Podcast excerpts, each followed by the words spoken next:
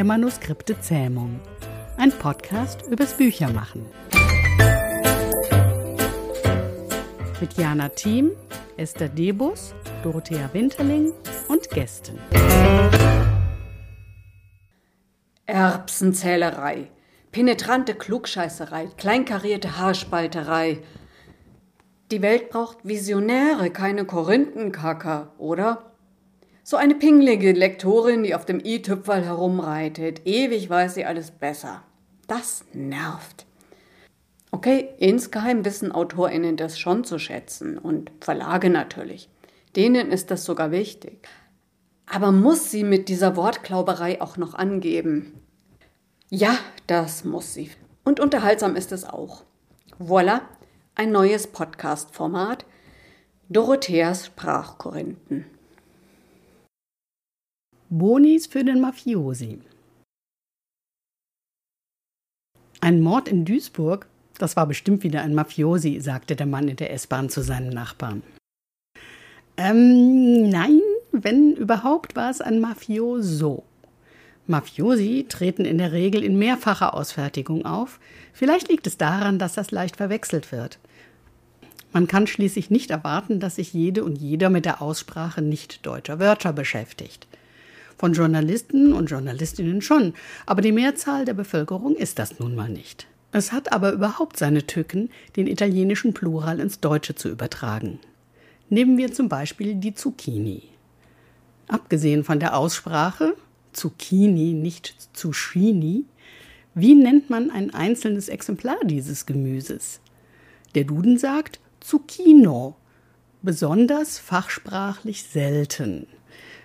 Vermutlich, weil man meistens ein Zucchini oder ein Stück sagen würde, wobei man ja meistens mehr als eines nimmt. Nun sagen meine italienischen Verwandten aber Quatsch, das heißt la zucchina, also müsste der Plural le zucchine lauten. Das funktioniert im Deutschen aber aus verschiedenen Gründen nicht. Erstens sagt das italienische Wörterbuch Zucchina, Substantiv Femininum, Toskanisch Zucchino, maskulin. Die maskuline Bezeichnung mit der Endung O stammt also aus der Toskana, wohin viele Deutsche gereist sind und noch reisen. Zweitens würde die Endung E bei Zucchine wie bei Ente ausgesprochen, also Zucchine, und das klänge sehr unitalienisch. Was gibt es noch? Spaghetti. Mir ist ein Spaghetto runtergefallen, kann man tatsächlich sagen, jedenfalls auf Italienisch.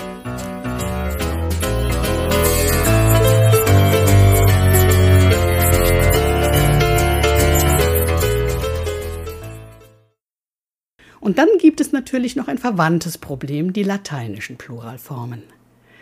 Diese Manager kriegen immer fette Bonis. Inhaltlich nun ja, aber grammatikalisch? Boni ist ja schon ein Plural, nämlich von Bonus. Kennt man ja von Bonuspunkten und so. Das hat das Italienische vom Lateinischen fortgeführt. Aber wie ist das bei dem in der Corona-Zeit häufig vorkommenden Wort Virus? Da heißt es eben nicht Viri, sondern Viren, hat also eine deutsche Endung bekommen. Noch schwieriger ist es bei Diskus. Zugegebenermaßen braucht man außer als Leichtathletiktrainerin den Plural eher selten. Diski heißt es nicht, sondern einfach Diskusse oder tatsächlich Disken, steht so im Duden. Aber hat das wirklich schon mal jemand benutzt? Und am allerblödesten wäre es bei Bussen. Nein, nicht Bi, sondern Busse, also wieder eine deutsche Endung.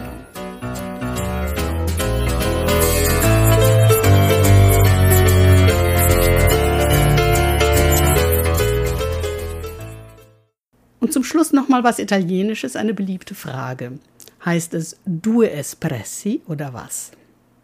Also wenn man in Italien einen Espresso bestellen will, due caffè per favore.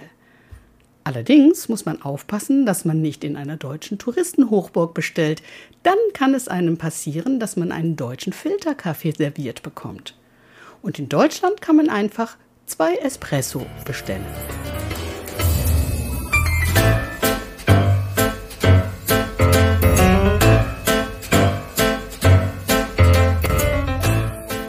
Der Manuskripte Zähmung ein Podcast für Autorinnen, Lektoren, Büchermenschen und solche, die es werden wollen.